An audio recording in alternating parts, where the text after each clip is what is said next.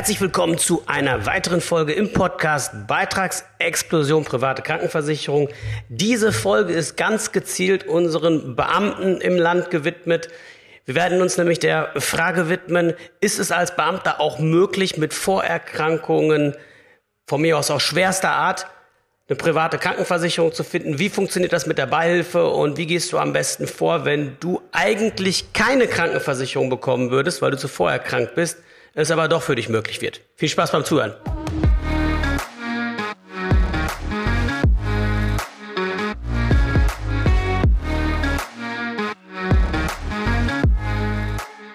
Ja, das ist eine Folge ganz gezielt für unsere lieben Beamten im Land. Also wenn du mit dem Gedanken spielst, dich verbeamten zu lassen oder vielleicht schon frisch verbeamtet bist oder von mir aus auch schon länger dabei bist und sagst, Mensch, cool Dieter, wenn ich hier aus der Folge wieder ein paar Infos rausziehen kann, die mir weiterhelfen, dann umso besser.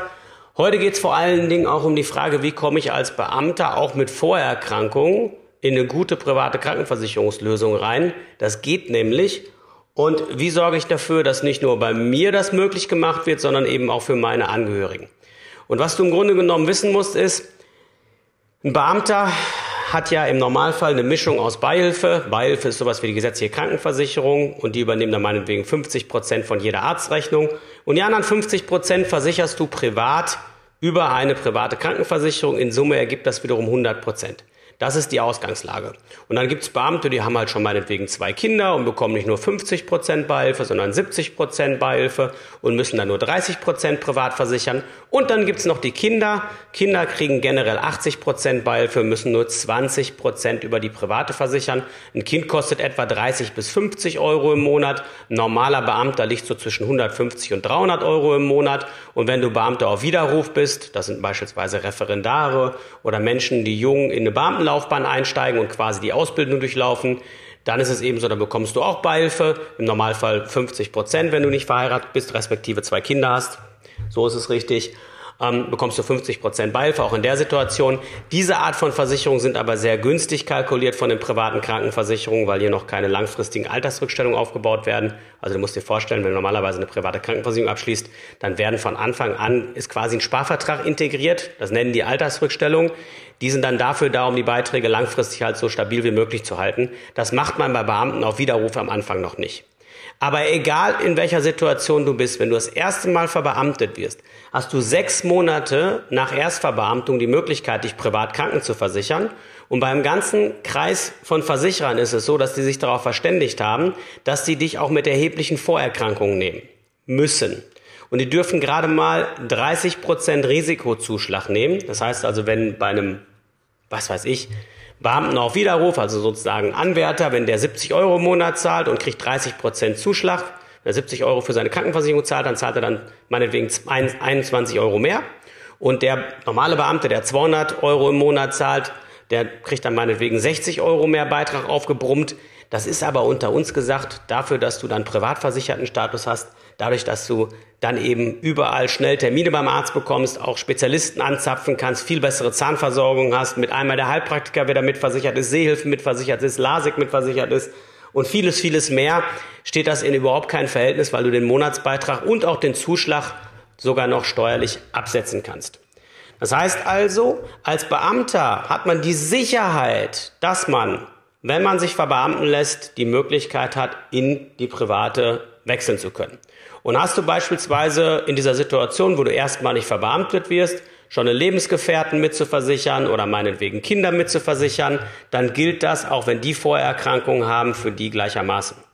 Was natürlich unwahrscheinlich cool ist, weil du in dem Moment dann davon ausgehen darfst, dass dann alle, die für die es in Frage kommt in deiner Family, die Möglichkeit haben, sich entsprechend privat zu versichern und das zu ziemlich guten Rahmenbedingungen. Ist nicht perfekt, klar, Zuschlag ist nie cool, es gibt auch noch so ein bisschen was äh, im Leistungsbereich, was wir kurz gleich noch durchsprechen werden, was nicht ganz optimal ist, aber es ist halt wirklich um Lichtjahre besser, als wenn du in der gesetzlichen Krankenversicherung bleibst. Ja?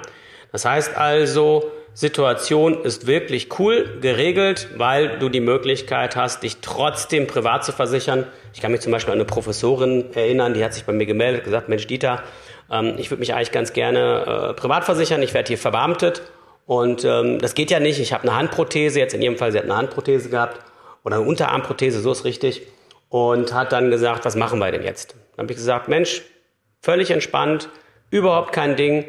Wir können dich mit einem kleinen Zuschlag von 30 Prozent privat versichern. Das sind in Euro gerechnet meistens so 30 bis 60 mal 80 Euro im Monat. Steuern, vor Steuern, nach Steuern ist es echt nicht die Welt. Und dann war das entsprechend auch problemlos möglich. Er hat sich richtig gefreut, weil sie davon noch nicht wusste. Und dafür ist die Folge natürlich auch, weil ich hatte zum Beispiel die Woche wieder eine Situation, Mann angestellt, Frau Beamtin, die Kinder nicht bei der Frau über die Beihilfe mitversichert, sondern über den Mann in der gesetzlichen, weil ist ja kostenlos. So, jetzt haben sie aber ein paar Mal Bewegchen gehabt mit den Kindern, haben festgestellt, ey, das ist ja mega kompliziert, wenn du als gesetzlich Versicherter zu einem Spezialisten willst, zu einem Hautarzt oder meinetwegen zu irgendeinem, der Urologie macht oder meinetwegen zu irgendeinem Uniprofessor oder so. Du kommst ja gar nicht dahin oder musst teilweise eine Ewigkeit warten. Das wollen wir für die Kinder nicht mehr. Und haben dann herausgefunden, dass man die Kinder ja eigentlich auch über die Beihilfe der Frau versichern kann, für sage und schreibe 35 Euro im Monat.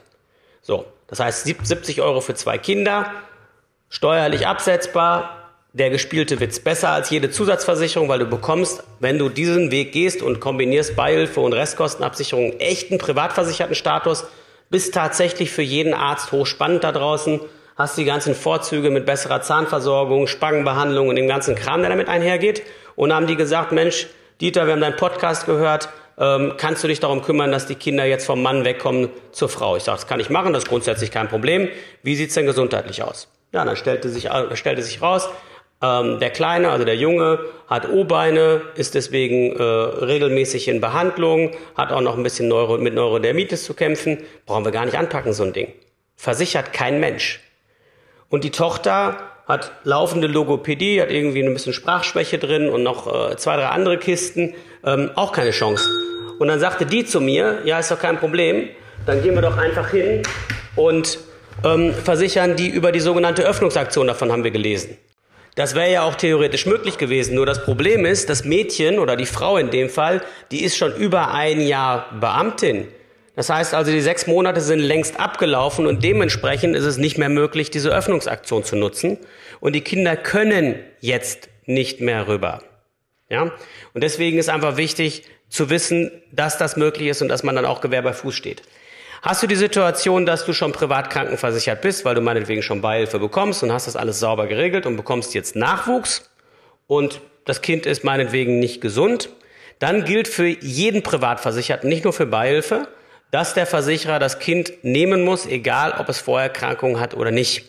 Das heißt also, da stellt sich das Problem nicht. Aber wenn die Situation ist, die ist, du hast meinetwegen selber Beamtenstatus und deine Kinder mittlerweile noch, äh, bisher noch über deinen Partner versichert und willst sie jetzt rüberholen, ist eine komplett neue Gesundheitsprüfung erforderlich.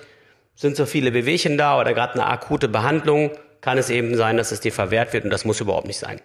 Ja, also von daher sind das Dinge, die solltest du einfach im Hinterkopf haben, dass das entsprechend für dich als Beamter möglich ist. Und wenn du Freunde hast, die verbeamtet werden, weist sie darauf hin. Und wenn ihr junge Menschen zuhören, wenn ihr Menschen zuhören, die mit dem Gedanken spielen, eventuell eine Beamtenlaufbahn einzuschlagen, der wichtigste Tipp, den ich euch geben kann, die schlauste Sache, die ihr machen könnt, ihr könnt schon egal zu welchem Zeitpunkt, eine sogenannte Anwartschaftsversicherung machen. Das heißt, ihr könnt schon jetzt euren Gesundheitszustand einfrieren und auch wenn ihr erst Jahre später verbeamtet werdet, habt ihr die Möglichkeit, ohne Gesundheitsprüfung und ohne diese 30% Zuschlag euch versichern lassen zu können. Das kostet ein Euro im Monat oder 12 Euro im Jahr. Also wenn jetzt hier jemand hört, zuhört, der meinetwegen Lehramt studiert.